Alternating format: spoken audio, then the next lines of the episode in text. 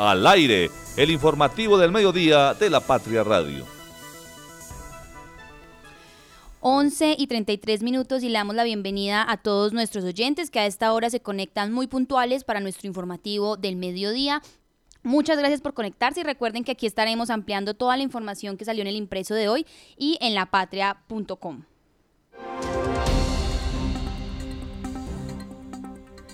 Se siguen registrando incendios forestales en el país. Desmonte de la ciclobanda en Manizales se sigue pedaleando. Educación en Caldas. Tres empresas tendrán a cargo la alimentación de 60.000 estudiantes. Y nuestra invitada especial de hoy será Marcela Fernández, fundadora de la ONG Cumbres Blancas para la protección y conservación de los glaciares y páramos.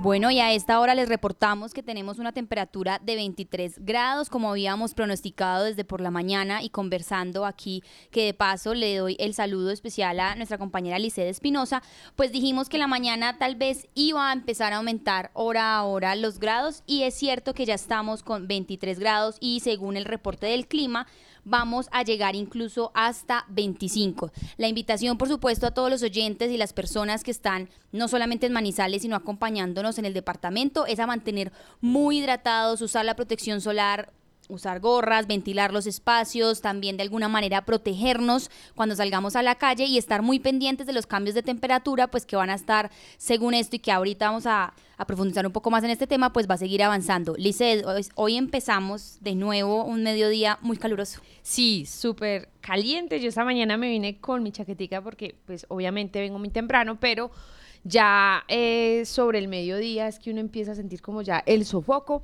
pero como lo veníamos anunciando esta mañana, pues la recomendación siempre es estar ah, muy bien hidratados tener nuestro protector solar y obviamente las personas que trabajen allí en fincas o estén en zonas eh, cercanas eh, o que tengan bosque, pues por favor evitar las quemas controladas y también pues si fuman, si les gusta el cigarrillo, pues por favor no tirar eh, los, la, mm, la, colilla eh, porque pues esto puede generar eh, un incendio forestal que como lo anunció Sofía pues están registrando mucho más no solo en nuestro departamento sino también en el país. Así es, este es el reporte del clima a esta hora en la ciudad de Manizales y por supuesto seguimos muy atentos a todas las reacciones de ustedes como oyentes y también quienes se conectan a través de las redes sociales que nos comenten cómo van recibiendo estas altas temperaturas en la ciudad y sobre todo en el departamento. El tráfico a esta hora. El tráfico a esta hora en la ciudad de Manizales presenta, por ejemplo, en Avenida Kevin Ángel un tráfico fluido en ambas direcciones, tanto para ir al centro como para regresarse a la glorieta de San Rafael. Entonces, quienes de pronto van a transitar por esta vía y tienen que cruzar también por la obra de los cedros, les decimos que en estos momentos se encuentra con completa normalidad vial y que es en estos momentos una de las avenidas más descongestionadas a esta hora para ya dirigirse a las casas de almorzar o la salida de los colegios de los niños o pues digamos las personas que también se están transportando en las vías. Les recordamos que justo para la salida al municipio de Neira, el ingreso y la salida hacia Manizales pues se encuentra con completa normalidad y que incluso más adelante únicamente para el puente de Olivares, que ya hemos comentado varias veces este tema aquí, pues sí se presentan trancones porque esta ha sido como una vía de digamos como un atajo que se ha ido eh, fomentando y que han ido usando mucho más las personas de los carros particulares, pero digamos que ya para continuar de los cedros a la Universidad Autónoma de Manizales y posteriormente al centro de la ciudad, pues se presenta un tráfico completamente normal.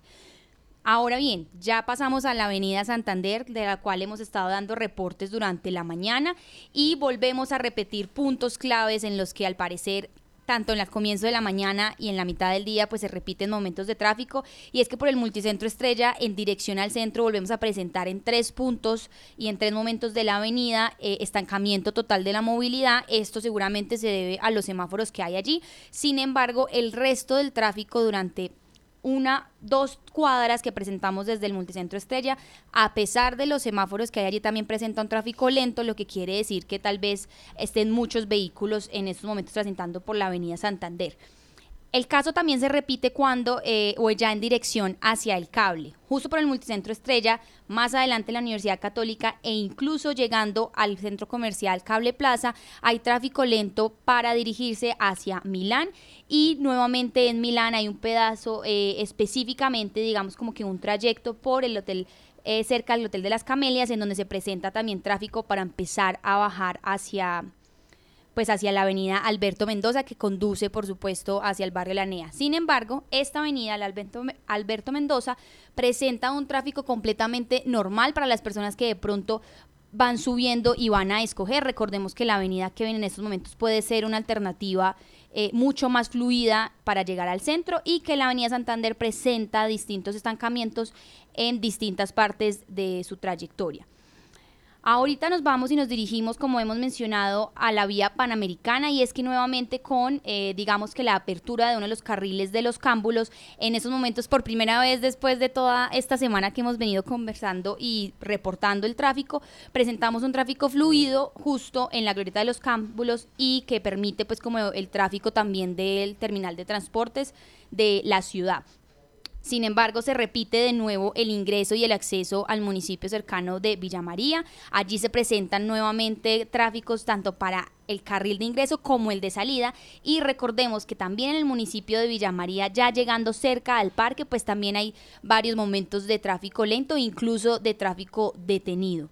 Me faltó una de las avenidas y no es porque la olvidemos, sino porque la queremos mostrar en estos momentos y es que una vía alterna a la avenida Santander puede ser la avenida paralela que a pesar de que sí presenta en distintos puntos, eh, por ejemplo, como ya se viene hablando con el tema de Confa, que allí se están presentando varios trancones o un tráfico lento, pues en el resto de la avenida por ahora pueden transitar en dirección hacia el centro o hacia el estadio con completa normalidad. Les recordamos que igual también estamos pendientes no solo de las avenidas, sino también de las calles, de las vías alternas, de la comunicación con el municipio de Villa María, de la entrada también los que vengan desde Chinchina y de Neira, y que estamos también pendientes de todas las reacciones de ustedes sobre eh, algunos sucesos de movilidad, algunos accidentes de tránsito que deban comentarnos. Entonces, bueno, 11 y 41 de la mañana, ese es el tráfico en la ciudad de Manizales.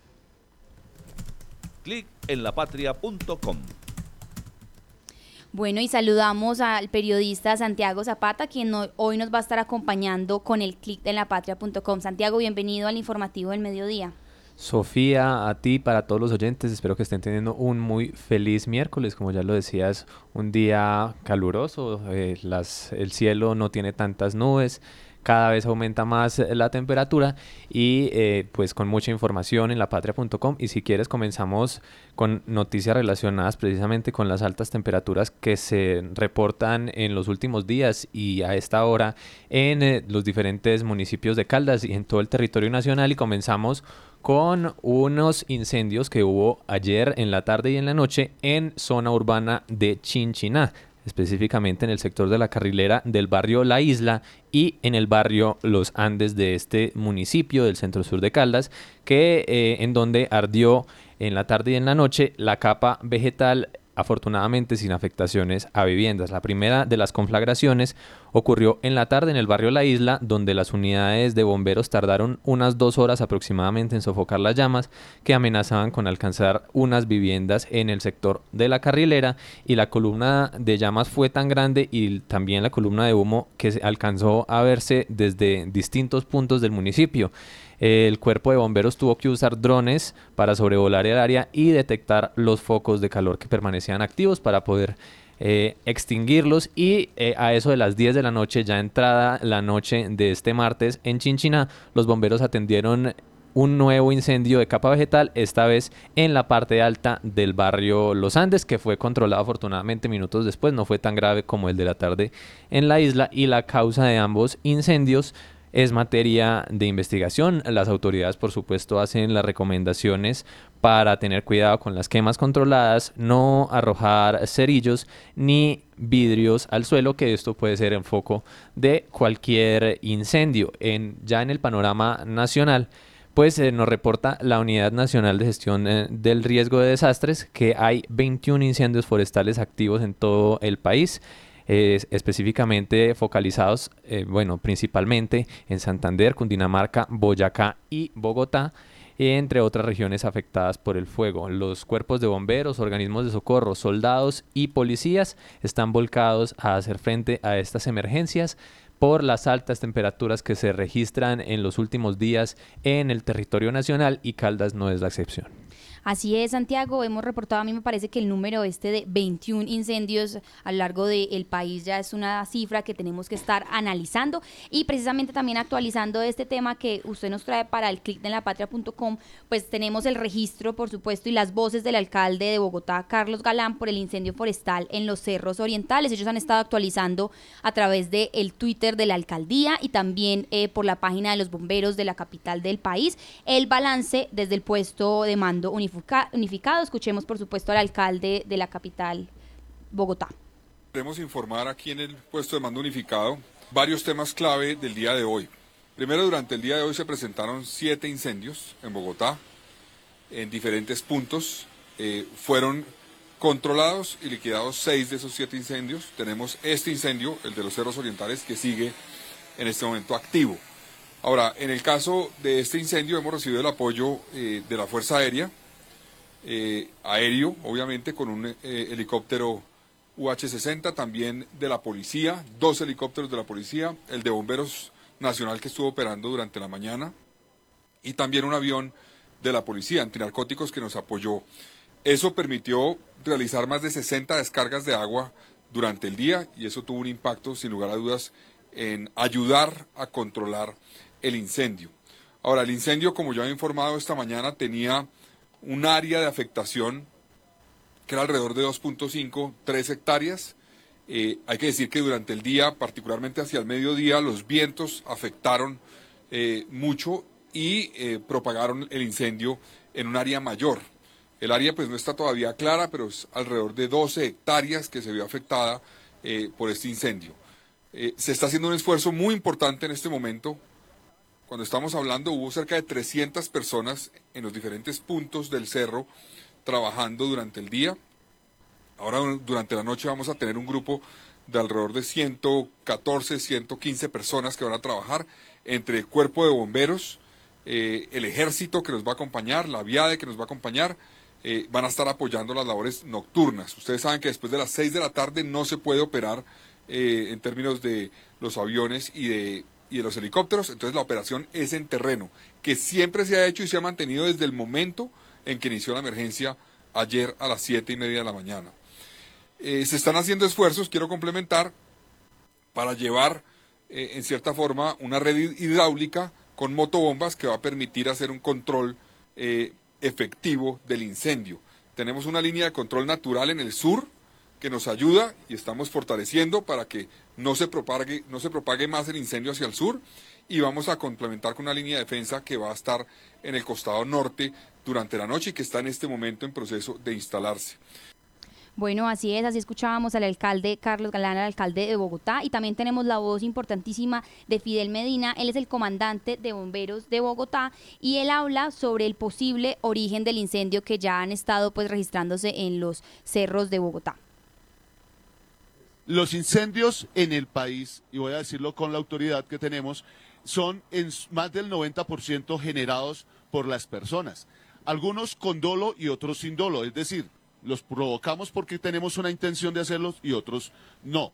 Sin embargo, lo que nosotros pudimos identificar en la parte superior, yo estoy haciendo el recorrido el día de ayer en el lugar donde se generó la zona de origen y el punto de inicio, y efectivamente se identificó un lugar en donde hicieron una fogata, hubo gran intensidad de calor en las horas de la noche. Esto lo hacen personas que transitan por diferentes partes y que para mm, soportar el frío creen que haciendo fogata solucionan su problema de calor pues la recomendación que damos es que no deben de haber personas que hagan este tipo de actividades, ni fogatas, ni quemas, ni consumo de eh, fumar, ni fumar cigarrillos, porque cualquier fuente de calor nos puede generar el incendio. Ya decirle que si fue provocado, si hubo intencionalidad, es muy complejo, porque sin embargo encontramos algunos elementos como son eh, algo de comida, algunos residuos por allí, y lo que nos permitía, eh, de acuerdo a la experiencia y al conocimiento que tiene el, equipo especializado para la investigación de incendios forestales, es que eh, sí fue generado por eso, mas sin embargo desconocemos cuál fue la intención del mismo. Bueno, así es, estamos por supuesto pendientes de esas actualizaciones de este incendio en la capital de Colombia y de los 20 más que se registran en el país. A esta hora también saludamos al editor del periódico La Patria, Fernando Alonso Ramírez. Bienvenido de nuevo al informativo del mediodía. Buenos días, eh, Sofía. Buenos días, Santiago. Buenos días a todos los oyentes en este 240124. Los saludo y les pregunto si todavía es válido decir feliz año. Claro, por supuesto, hasta que se acabe enero. Ah, entonces feliz año para ustedes. Santiago, ¿está por ahí? Sí, claro, Fefor, aquí estoy. Feliz año también para usted. Gracias, señor. Oiga, Santiago, ¿cómo la vio, pues? ¿La contratación del año o no? Sí, la verdad es que hemos tenido un salto de calidad. Ha estado bastante bien aquí este, esta emisora en las últimas semanas. O sea, el Once Caldas no consiguió refuerzos, pero la Patria Radio sí se reforzó muy bien. Con Sofi, bienvenida eh, a, este, eh, a este reto, a este reto que es maravilloso eh, y que siga esos pasos que han dejado quienes te antecedieron en ese trabajo. Muy bien, que sea una ventana para los oyentes, donde podamos informarlos muy bien todo como se ha venido haciendo. Entonces, bienvenida, periódico de casa ya de manera permanente. Antes había estado Sofi por aquí haciendo la práctica y ahora asume este reto maravilloso. La he estado escuchando en mis días de asueto y veo que todo fluye bastante bien y estamos informando a, a la gente y con la gente, que es lo más importante. Así es, esperemos que este año nuevo de nuevos enfoques y creaciones aquí en La Patria Radio, pues esté muy protagonista la comunidad. Fer, también bienvenido de nuevo aquí a este espacio y continuemos entonces ahora sí con otra actualización porque Licede Espinosa también está en esta mesa de trabajo en La Patria Radio y sabemos que Santiago tiene más actualizaciones en el clic. Sí, Sofía, va a seguir con los incendios forestales y es que ya según el boletín del IDEAM, eh, perdón, eh, en Caldas, vamos ya a hablar algo más eh, local, eh, están en probabilidades de incendios forestales con alerta roja, Aguadas, Filadelfia, Manizales, Palestina, Pácora y Samaná. Y en alerta naranja le siguen Arazazu, La Merced, Manzanares, Marmato, Marquetalia, Marulanda, Neira, Salamina y Victoria. Incluso Sofía, eh, nuestro compañero Diego Hidalgo nos acaba de mandar eh, pues también un, un reporte y es que en Norcasia en la tarde de ayer se presentó un incendio de capa vegetal en la vereda San José, en la finca Palmerita, en donde se vieron afectadas aproximadamente eh, 5 hectáreas y por esto pues los bomberos hacen un llamado a la comunidad a no hacer quemas de hojas y residuos, así eh, obviamente pues evitar este tipo de situaciones. También eh, tenemos otro reporte de un incendio de cobertura vegetal en la vereda San Isidro, eh, según lo que nos informa el cuerpo de bomberos es que ellos disponieron de eh, tres eh, unidades y personal eh, también pues capacitado para ir al punto indicado y al llegar pues realizaron toda la remoción y enfriamiento asegurándose de liquidar completamente los focos que se hubiesen generado pues en este punto de de nuestra de nuestro departamento y como siempre pues recalcar ese llamado que hacen las autoridades que es obviamente pues a evitar eh, las fogatas a evitar utilizar eh, vidrios también a tirar las colillas de cigarrillo porque todo esto pues está provocando eh, como lo decía ahorita el bombero de Bogotá sin querer queriendo, pues generamos un incendio y por esto pues eh, nos vemos en las emergencias que están y como siempre pues el llamado también a las alcaldías es que quienes aún no han hecho ese convenio con bomberos pues que lo hagan porque en verdad pues las altas temperaturas ya se están sintiendo y esto pues ayuda obviamente a que si está esa capa vegetal muy seca pues la persona que tire algún algún cerillo o algún cigarrillo, pues va a generar que obviamente se genere un incendio de grandes proporciones. Así es, con este tema de Neira y también de Chinchiná hemos estado pues muy atentos y precisamente en estos momentos tenemos la voz del comandante de bomberos de Neira, él es Marco Castañeda, quien también nos indica pues sobre estos casos y cómo estar muy pendientes como comunidad también para poder ayudar en todo lo que se pueda. Eh, pues el incendio se propinó en una, en. En una cerradera es donde, eh, donde cogen los troncos de los pinos y los, y los vuelven en tablas o, o listones, donde trabajan la madera. No, pero sí fue bueno lugar y más o menos se quemó por ahí como dos hectáreas de, de, residuos de pino. No, pues lo primero sí es recomendarle a toda la comunidad es de que, o sea, eh, de, no hacer quemas, pues debido a las altas temperaturas que estamos viviendo y a los fuertes vientos que, que se están realizando. Y pues eh, a informar a las personas de que eh, cuando forme sobre un incendio que den el sitio exacto para poder pues de que no haya tiempo en pérdida buscando el, sitio donde es. Nosotros en el momento hemos atendido cuatro incendios por estado que ha sido en la vereda Cuba, en la vereda San Pablo, en la vereda Fonditos y en Cementos de Caldas. Santiago, a esta hora, 11 y 54 de la mañana, tenemos otra actualización en lapatria.com.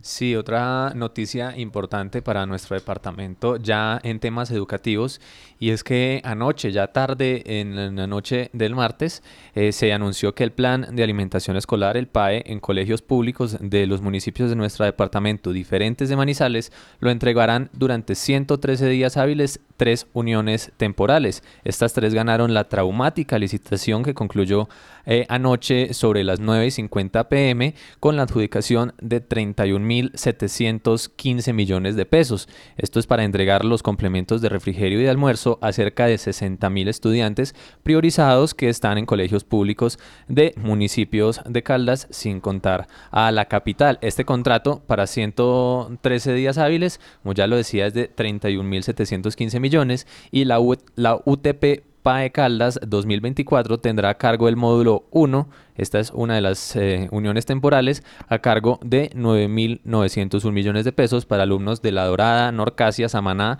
Victoria, Marquetalia, Manzanares, Pensilvania y Marulanda. El módulo 2 a cargo de la UTP Caldas Social, que tiene un poco más de 10 mil millones de pesos, estará a cargo de los municipios de Villa María, Chinchiná, Palestina, Neira, Aranzazu, Salamina, Pácora y Aguadas. Y la tercera, que es la Unión Temporal Nutrialimentos Caldas 2024, prestará el servicio eh, de 4.421 millones de pesos para Anserma, Viterbo, El Alcázar, Risaralda y San José. También hay un módulo 4 dirigido a Río Sucio, Supía, Marmato, Filadelfia y La Merced, eh, que será eh, responsabilidad de esta misma unión temporal Nutrialimentos Caldas. Lo que sigue para esto es la firma de los contratos y de los ganadores y que los ganadores dejen lista su logística con el propósito de empezar a prestar este servicio tan importante para los estudiantes de los 26 municipios del departamento, sin contar Manizales, lo más pronto posible. Toda la información de este tema del PAE lo pueden encontrar en www.lapatria.com slash educación. Así es, Santiago, un tema importantísimo y que tenemos de aquí en actualidad y novedad casi como una premisa aquí en La Patria Radio, porque estábamos muy pendientes, esta semana también estuvimos con nuestro editor de educación, Oscar Beyman, hablando de que el atraso, es decir, que Manizales empezaba puntual con el PAE, pero que el departamento no. Y ahora ya se conoce, pues solo falta la espera de los contratos. También hay un tema ahí de revisión, pues porque hay como unas dudas por esta unión temporal de, que algunos anteriores también estaban investigados por algunos incumplimientos y tenemos que estar muy pendientes también de cuándo oficialmente inicia entonces y los niños van a recibir este plan de alimentación. Recordemos hoy que hoy, según las Naciones Unidas, es el Día Internacional de la Educación y un dato importante para esto es que hay 250 millones de niños, según la ONU, y jóvenes que están sin escolarizar y 763 millones de adultos son analfabetos. Según la ONU, su derecho a la educación está siendo violado y esto es inaceptable y por supuesto también en estos temas de educación tenemos a la voz de la ministra Aurora Vergara, sobre todo como en estos temas nacionales y que están muy acordes también a lo que sucede en el departamento. Un saludo para todas y todos los colombianos. Hoy celebramos el Día Internacional de la Educación, una iniciativa de la Asamblea General de las Naciones Unidas que tiene como propósito exaltar el rol de este sector en favor de la paz, el desarrollo y la transformación de los territorios. En Colombia, esta conmemoración cobra especial significado porque permite reiterar la apuesta que tenemos desde el Gobierno Nacional de consolidar una educación inclusiva, equitativa y de calidad, que promueva la paz y la justicia social. La paz no solo se alcanza a través de negociaciones internacionales, también se construye desde los pupitres y patios de las instituciones educativas.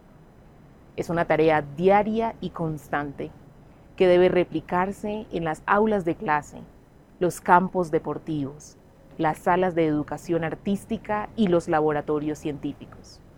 y que por supuesto implica un trabajo mancomunado entre los maestros y maestras, las familias y las cuidadoras, los estudiantes y toda la comunidad educativa.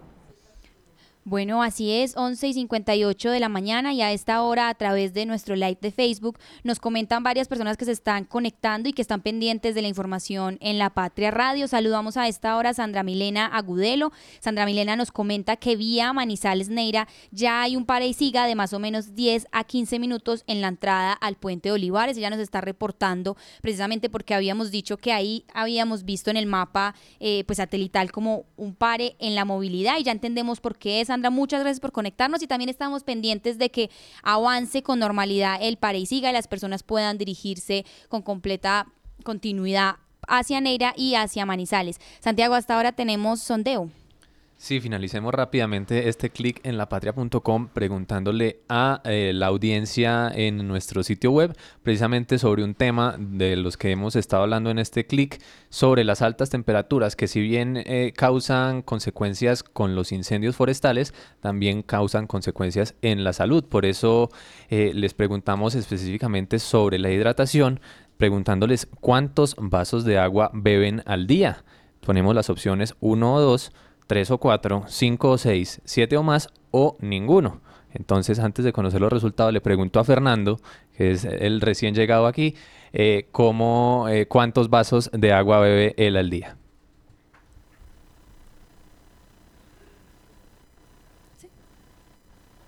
A esta hora también saludamos en el informativo de la Patria Radio a nuestra editora web, a Margaret Sánchez, a quien yo creo que también podemos rifarle la pregunta de nuestro sondeo. Margaret se encuentra conectada con nosotros. Hola Sofía, buenos días para usted, para todos los oyentes, para mi compañero Santiago y también pues bienvenida a nuestro editor de noticias Fernando Alonso Ramírez. Y bueno, ya Kevin Campiño que está ahí en el máster. Eh, pues ahí a la pregunta del sondeo, yo estoy entre 3 y 4, más o menos al día. Bueno, y Sofía. Yo la verdad también estoy entre 3 y 4 y bueno, lo que pasa es que yo uso más es como el como el tarro de agua, entonces asumo que esos son como dos vasos y los voy llenando como a diario y sobre todo en estos días de tanto calor. Lisette.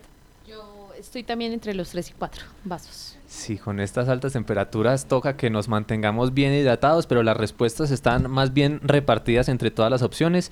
La eh, mayoritaria es la de uno o dos vasos, que tiene el 30,7% de las respuestas. Luego está la opción que respondieron mis compañeras, tres o cuatro vasos, que son el 24,21% de las respuestas. Luego cinco o seis, que es el 20%, siete o más, que es 14,39% eh, y ninguno es una cifra alta, aunque la más pequeña de estas opciones, el 10%. La recomendación de nuevo, hidratarse, mantener con muchas precauciones en estas temporadas de calor y eh, también, aparte de prevenir incendios, pues también prevenir enfermedades a causa de este golpe de calor. Santiago, muchas gracias por todas las actualizaciones aquí en el clip de la patria.com y recordarle a la audiencia que toda la información la podemos encontrar también en el impreso, en la página y que estamos muy pendientes también de nuestras redes sociales y aquí en la radio de toda la información que resulte. Por cultura, el día y la hora indicado saca la basura. Vigilado Superservicios. ¿Sabes qué sucede con el deporte, la economía, la política, el entretenimiento de Manizales, Caldas y el país? Suscríbete a La Patria Impresa tres meses por solo 92 mil pesos o a La Patria Digital por un año por solo 89 mil pesos. Y entérate de todo lo que pasa dentro y fuera de tu ciudad con La Patria, el periódico de casa. Informes 893-2880. Con la basura cultura, del piso que tu perro hizo es cultura. Usar los cestos están puestos. Es cultura, todos unidos. Con la basura, cultura. Con la basura, cultura. Emas by Veolia, patrocinador oficial de la limpieza. Con la basura, cultura. ¿Sabes qué sucede con el deporte, la economía, la política, el entretenimiento de Manizales, Caldas y el país? Suscríbete a La Patria Impresa tres meses por solo 92 mil pesos o a La Patria Digital por un año por solo 89 mil pesos. y entérate de todo lo que pasa dentro y fuera de tu ciudad con La Patria, el periódico de casa. Informes 893-2880. Hacemos mucho más que recoger basura. Hemos Veolia. Vigilado Superservicios. ¿Sabes qué sucede con el deporte, la economía, la política, el entretenimiento de Manizales, Caldas y el país? Suscríbete a La Patria Impresa tres meses por solo 92 mil pesos o a La Patria Digital por un año por solo 89 mil pesos. Y entérate de todo lo que pasa dentro y fuera de tu ciudad con La Patria, el periódico de casa. Informes 893-2880. Encuéntrenos siempre en podcast. Escúchenos en Spotify buscando La Patria Radio. Bueno, ya siendo las 12 y 4 minutos, pues tenemos una actualización y es que ya el alcalde de Manizales, Jorge Eduardo Rojas, eh, pues sancionará hoy el proyecto de acuerdo municipal sobre la restricción al consumo, fabricación, distribución y comercialización de sustancias psicoactivas. Esto se hará hoy a las 4 de la tarde, específicamente al frente del Instituto Universitario, para que la gente pues conozca, porque como lo anunciamos esta mañana, pues ayer Sofía se eh, debatió este proyecto de acuerdo con el que buscaban pues delimitar ese consumo de sustancias psicoactivas en cuanto a horas y también espacios de nuestra ciudad. Bueno, y a esta hora, Lice, ya son las 12 y 5 en esta mañana del miércoles y ya comenzamos ahora sí con nuestra sección de invitadas y saludamos por supuesto a Marcela Fernández. Ella en estos momentos nos acompaña de manera conectada virtual a través de Zoom. Ella es la creadora de la ONG Cumbres Blancas, que se encarga como de la protección, conservación y de los glaciares y los páramos y los frailejones. Marcela, bienvenida a La Patria Radio y gracias por conectarse con nosotros. Bueno, muchas gracias, eh, qué linda invitación y bueno, hoy los glaciares, los frailejones y los páramos nos acompañan en esta conversación. Muchísimas gracias. Hasta ahora también la saluda Lizeth Espinosa, Margaret Sánchez y nuestro editor de noticias, eh, Fernando Alonso Ramírez. Nosotros queremos que para comenzar a, digamos, explicarle a la comunidad el porqué de la prudencia de esta invitada de hoy es, cuéntanos un poco sobre este proyecto de Cumbres Blancas y por qué es que es importante proteger los páramos y los glaciares. Bueno, Cumbres Blancas es un colectivo, es un movimiento, una fundación que nació hace cinco años de la ignorancia, de no saber que nuestro país tiene seis glaciares tropicales, eh, cuatro volcanes y dos sierras. En este momento tenemos 33 eh, kilómetros cuadrados de nieve perpetua. Eh, y esta información, esta realidad, pues yo no la conocía. Ya hace cinco años leí un artículo en el periódico en el que se hablaba de la extinción de, de estos glaciares. Eh, que les quedaban en ese entonces 30 años de vida, hoy se dice que pueden ser 25 años de vida, eh, y que el siglo pasado habían desaparecido, habían dejado de ser glaciar ocho de ellos. Eh, pues obviamente en ese territorio muchos nos escuchan cerca a los glaciares y cerca a los glaciares extintos. Em, yo realmente no, no, tenía una conexión ni científica, ni era montañista, simplemente esta noticia tocó mi corazón, me, sacudió y fue como si los glaciares me hubieran dictado un proyecto, eh, una iniciativa que era necesaria para, para honrar la vida y la existencia eh, pues de, de, estos glaciares tropicales y ecuatoriales. Así que volqué pues mi, mi, mi, vida y nos dimos la tarea con un equipo multidisciplinario de trabajar en pro de la conservación y la protección y que el derretimiento pues, de los glaciares no sea en vano. Marcela, usted decía algo en otra entrevista que a mí me generó como mucho eco y también, no sé, como que quedé pensativa, y es que los glaciares en este momento son como los mártires del cambio climático porque van a desaparecer y yo, nosotros tenemos aquí cerca el Parque Natural de los Nevados, entonces yo quisiera que nos explicara un poco más esta frase, cómo es que funciona eso, porque quiere decir que se van a acabar, que nos queda poco tiempo, pero ¿por qué entonces vale la pena luchar y seguir protegiendo algo eh, para evitar y alargarle la vida a los glaciares? Claro, pues creo que aquí entra algo en juego y es entender primero los glaciares como maestros, ¿no? Pero antes de, reconocerlos como maestros debemos entender qué son. Un glaciar es el agua congelada, es, el inicio de los tiempos, es el origen de la vida, ellos han estado en este planeta mucho antes que nosotros, porque el frío, pues, eh, fue lo primero, ¿no? Entonces, eh, cuando entendemos que tener glaciares en el trópico eh, cerquita la línea del Ecuador, tener nieve perpetua, no es nieve que cae de un día para otro, es nieve que lleva ahí mucho tiempo y que es eso lo que se está perdiendo. Entendemos que son también no solo mártires, sino que son archivos, bibliotecas que están dejando de tener esa información congelada.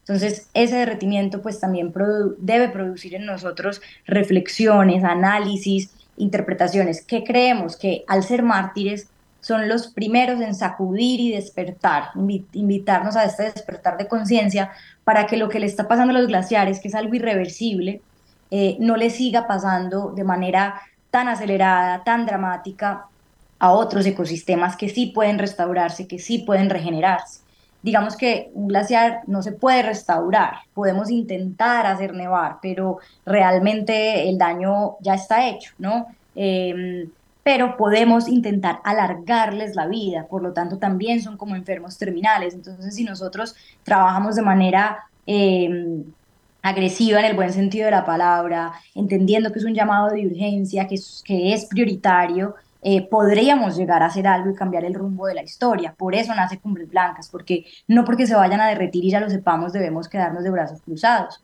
porque realmente falta muchísimo conocimiento y cuando los glaciares del siglo pasado se derritieron, no fueron primera página en ningún medio de comunicación, no fueron el chisme de las cafeterías en Colombia, no fueron el llamado a los ministros e instituciones para que pensáramos diferente sobre eso. Entonces yo creo que es entender que los glaciares tienen un mensaje muy potente y muy poderoso que se están haciendo escuchar y que nosotros somos esos embajadores y esa voz para que pues aprendamos a trabajar como la naturaleza misma, eh, de manera interdisciplinaria. Entonces, el glaciar es el que hace el llamado de alerta para que pues reaccionemos y trabajemos en pro también de otros ecosistemas. Y por eso mismo hemos decidido dedicarnos a la restauración de los páramos, porque ahí es donde podemos hacer aún mucho más, porque los páramos sí se pueden restaurar, porque los frailejones y las más de 2.000 especies de flora y fauna podemos hacer algo por ellas. Entonces, ese, ese ha sido nuestro ejercicio en los últimos dos o tres años, construir viveros de frailejones y dedicarnos a la restauración.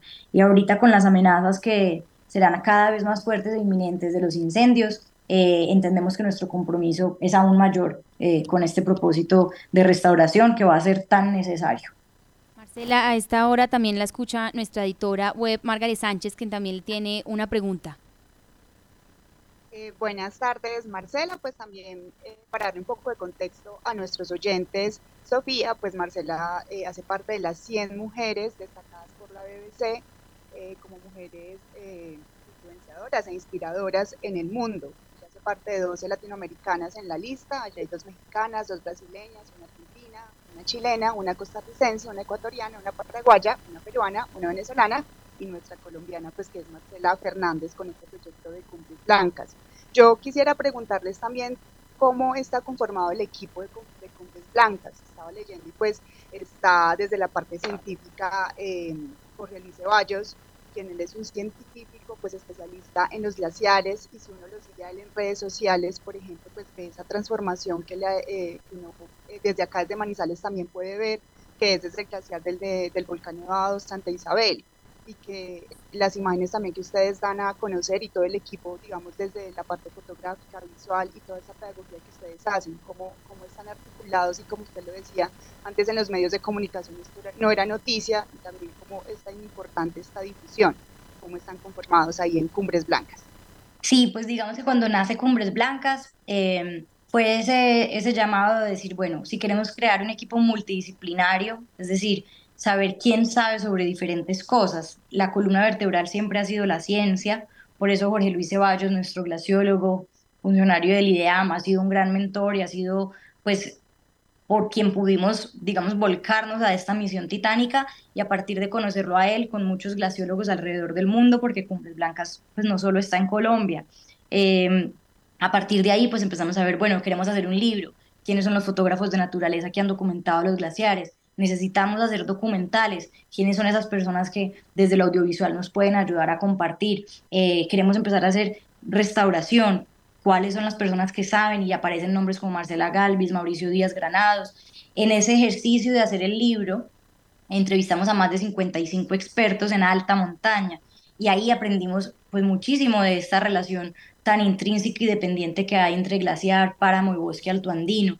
Mm, entonces llegaron pues también un comité científico que se creó a partir de esta investigación y de esta labor constante de aprendizaje. Eh, necesitamos hacer que los glaciares y los páramos y los frailejones sean como los influencers, bueno, quiénes son las personas en el mundo de la comunicación, de las redes sociales que nos pueden ayudar, cómo podemos trabajar con eh, influencers que ya tengan esta semilla de la sostenibilidad, eh, cómo tocamos puertas en el gobierno. Incluso trajimos a Heidi Sebestre, que es una glacióloga francesa muy reconocida, y ella vino en el 2019, habló en el Congreso. Em, nos, pues nos, nos, motivó a, a, seguir esta tarea única en el mundo porque no conocía a un movimiento que estuviera haciendo algo así y esta ha sido pues una tarea de a través de la creatividad y la innovación buscar cómo podemos dar de qué hablar, ¿sí? Cómo podemos hacer ruido, cómo podemos generar conciencia, pero que no venga desde la culpa o desde buscar las víctimas de esto que, pues, que es bastante doloroso eh, y que no sea un mensaje apocalíptico, sino un mensaje volcado hacia la esperanza y, y hacia ese llamado de que todos podemos contribuir desde nuestros dones, tiempo y talento. Cumbres Blancas es una fundación, nosotros no, digamos que no tenemos una sostenibilidad económica para pagar salarios justos como nos gustaría a personas que se puedan dedicar a la causa. No hemos llegado ahí, estamos en esa labor, eh, pero creo que ha sido un trabajo desinteresado, completamente desde el amor que tenemos por la montaña y ese amor es el que nos ha unido. Así que bueno, pues también es una invitación a quienes sientan ese llamado. Eh, Cumbres Blancas es una familia y, y, buscamos que todos podamos contribuir, así sea desde, pues desde lo poco o desde el conocimiento que tenemos, que es muy valioso. Marcela, a esta hora también eh, la escucha Fernando Alonso Ramírez, él es nuestro editor de noticias y también está muy pendiente pues como de, de la entrevista y obviamente situándonos aquí como vecinos de, del páramo y del Parque Natural de los Nevados. Fernando. Eh, gracias, eh, Marcela, mucho gusto. ¿Qué pasó con, con la convención que protege los páramos? La, me recuerda el nombre Ramsar. ¿Eso en qué ha servido? Si se ha puesto cuidado, si Colombia, que es uno de los pocos países que tiene páramos en zona pues tropical y ecuatorial, ¿cierto? Que es una de las ventajas que tiene como fábrica de agua. ¿Qué ha hecho realmente para proteger estos páramos? Yo he dicho pues de manera un poco eh, casi caricaturesca, me dicen que lo que deberíamos hacer es desocupar los páramos y dejarlos sin gente, que ellos se encargan solitos de renovarse, pero eso no va a pasar porque hay una cantidad de conflictos ambientales y gente que vive allí. Aquí tenemos pues una gran cantidad de personas que derivan su sustento de esta zona. Pero entonces, ¿qué se ha hecho para poder cumplir con esa convención? Eh, yo creo que mm, pues nuestro trabajo pues en mucha, en gran medida ha sido eh, solitario y, y, oculto, pues porque no hemos dependido de ninguna eh, convención o conversación a nivel gubernamental. Eh, hemos intentado y siempre hemos estado dispuestos, pero realmente eh, solamente tres países en el mundo tienen frailejones, eh, Colombia, Venezuela y Ecuador. Colombia tiene más del 50% de los páramos del mundo, por lo tanto nuestra responsabilidad como colombianos es conservar y proteger el patrimonio mundial, que por el hecho de haber nacido en este país eh, nos corresponde. Hay mucho desconocimiento. Eh, si, si fuéramos conscientes de lo que tenemos, las tesis eh, de este país estarían implementando y articulando y hay muchas tesis que se hacen a lo mejor sobre el tema, pero que se quedan en una biblioteca, en una universidad. Es hora de, de despertar ese conocimiento, de que los científicos, los biólogos, los botánicos también tengan una voz importante eh, en, pues, en, el cuidado de este patrimonio. Eh, y creo que eh, realmente es una mirada económica, pero también social. Los páramos pueden generar oportunidades si entendemos que estos servicios ecosistémicos que nos prestan son absolutamente valiosos, por lo tanto quienes viven ahí deberían ser guardianes eh, del páramo. Nosotros a través de los viveros de frailejones hemos creado un modelo económico que creemos que puede servir para generar sostenibilidad en estas comunidades eh, campesinas, eh, agrícolas. Entonces, digamos que las alternativas no han sido suficientemente, pues no, no, han sido incentivos para que tú puedas vivir de proteger, de conservar. En este momento, eh, pues las amenazas son muchísimo mayores porque no vemos el potencial que hay. Eh, entonces, es, es, importante también desde la legislación entender eh, que sí se puede hacer mucho más, ¿no? y eso también hace parte de, de una investigación rigurosa que muchas personas pueden estar haciendo, pero que la conversación no se está articulando. Eh, y creo que eh, la catástrofe ambiental que estamos viviendo, eh, que se viene evidenciando desde los últimos cuatro días con los incendios, es, un, es un rugir de la naturaleza. para que podamos tomar medidas, sobre todo tomar medidas en la restauración posterior a este fenómeno del niño que desafortunadamente apenas comienza y que las imágenes que hemos estado viendo en las redes sociales pues van a seguir, que lo importante es que no generen una crisis eh, o una ansiedad climática, eh, porque sí es, es, una urgencia y es un llamado muy fuerte, eh, pero este es el momento donde hay que responder a la altura, literal, no solamente a la altura de los páramos, sino entender y pedir ayudas y como país no somos capaces de manejar una situación que puede que se nos llegue a salir de las manos. Entonces, sí, creo que esta es una invitación también a la mesura, a la calma, y sobre todo a reconocer ese recurso hídrico eh, que tenemos como país y que el abuelo frailejón y los páramos pues son, son a quienes les debemos agradecer el agua potable de 16 ciudades principales de Colombia, eh, de más del 70% del agua y un parque como los Nevados, más de 3 millones de personas que el agua potable pues viene de ahí, de la fábrica de ríos.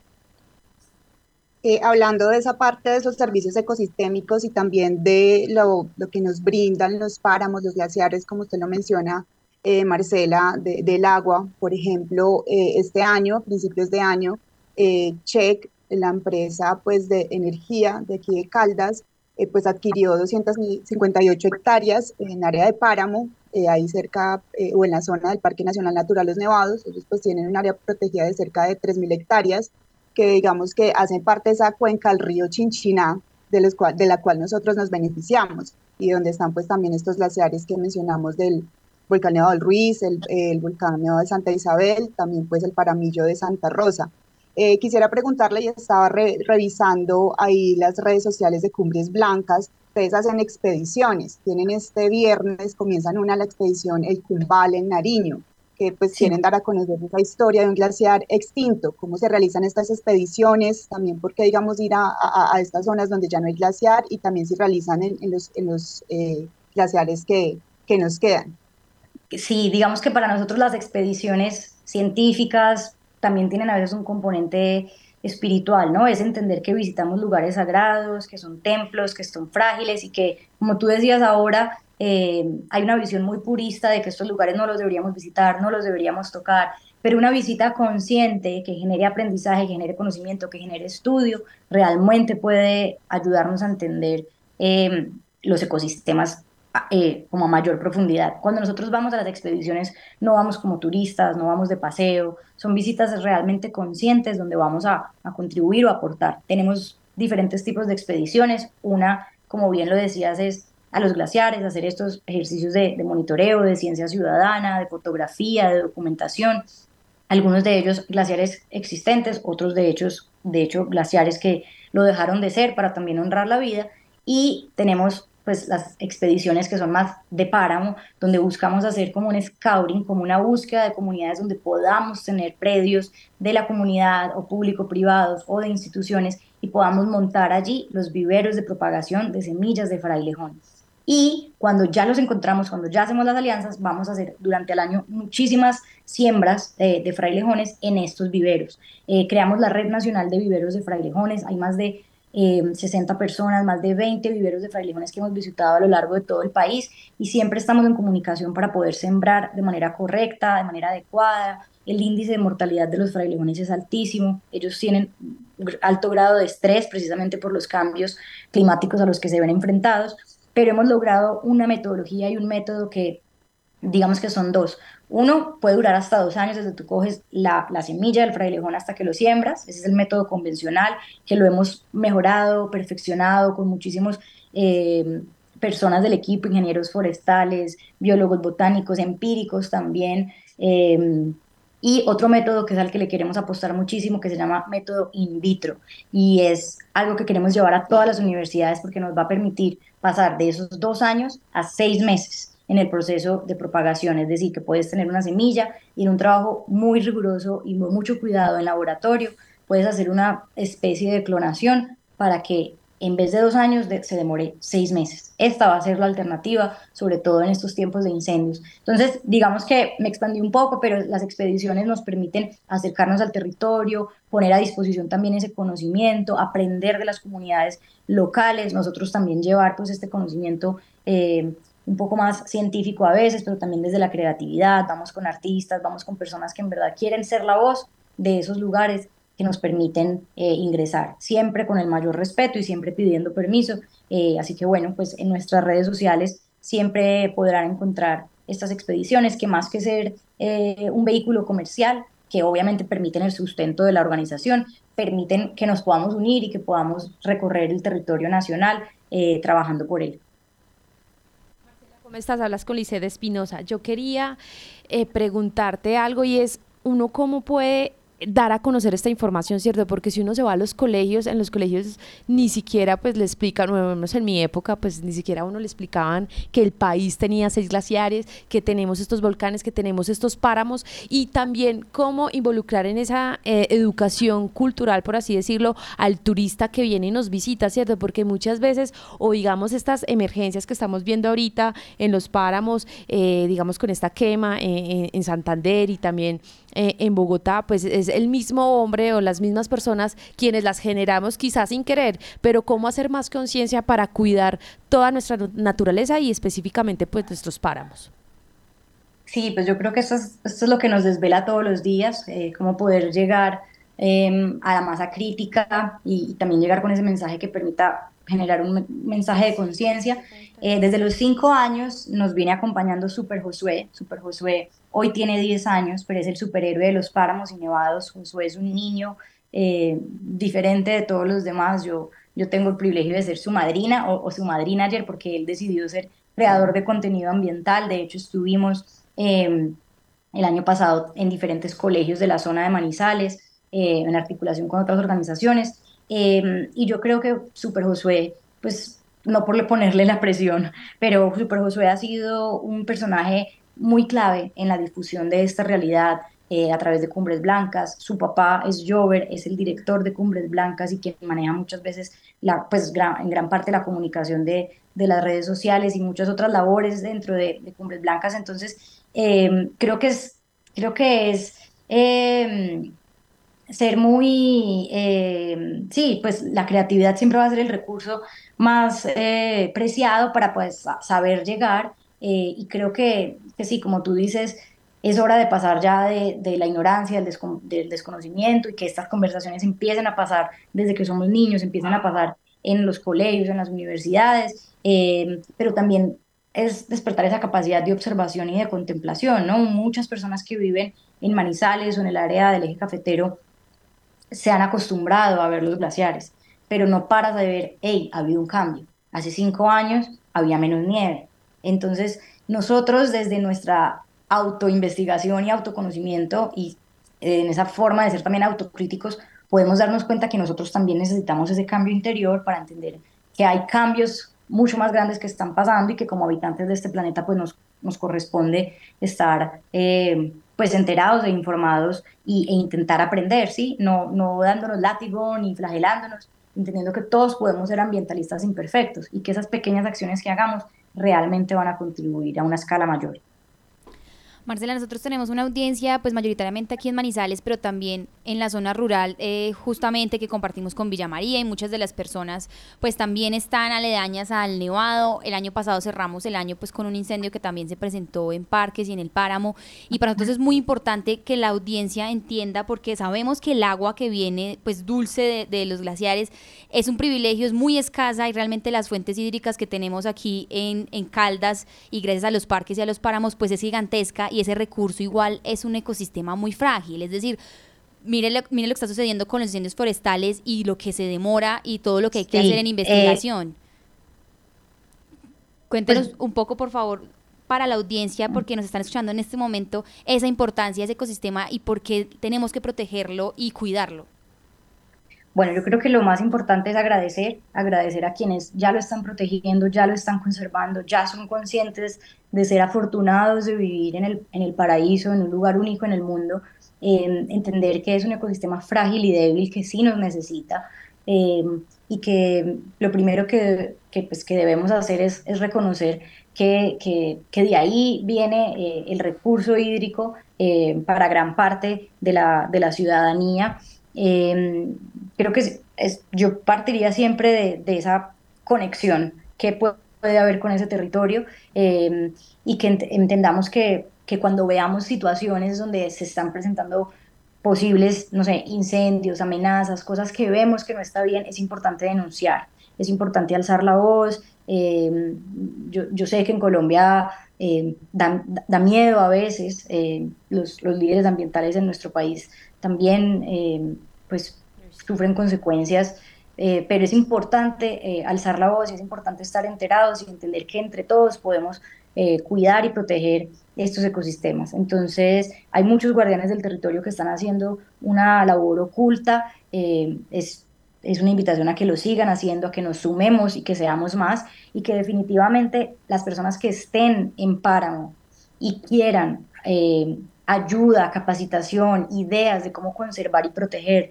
de incluso cómo poder llegar a pues, generar una sostenibilidad económica, nos escriban a Cumbres Blancas en esta zona de Manizales se necesita urgente viveros de frailejones.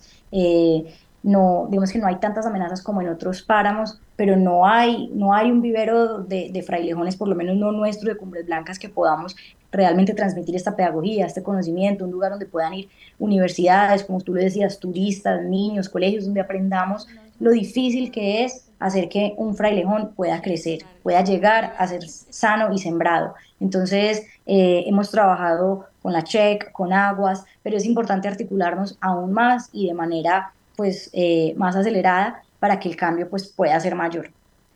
Fernando, una última pregunta para nuestra invitada Marcela Fernández. Sofía, qué pena interrumpir y meterme. Quería pues informarle a Marcela que eh, ahí en el Cerro Gualí, el Ejército Nacional, eh, tienen un, un, vivero de frailejones. Entonces ahí pues, se pueden vincular o bueno, para que estén también ahí en contacto, porque si está este proceso. Sí, eh, nosotros conocemos muy bien el proceso. De hecho, cuando empezamos nuestra campaña Adopta un Frailejón, fueron las primeras personas que nos abrieron eh, las puertas. El proceso pues es, muy especial. Eh, y, han hecho una labor increíble. Neira, el sargento Neira, lo admiramos profundamente, conocemos su proceso, hemos dado algunos tips, consejos, eh, pero de todas formas sigue siendo el vivero del ejército, el, al que podemos siempre contribuir, eh, pero necesitamos muchos más, sobre todo necesitamos lugares donde poder sembrar. Entonces, bueno, aplaudimos, alabamos y agradecemos la labor del ejército en Cerro Gualí, grandes eh, aliados, eh, pero debemos seguir haciendo más. Fernando.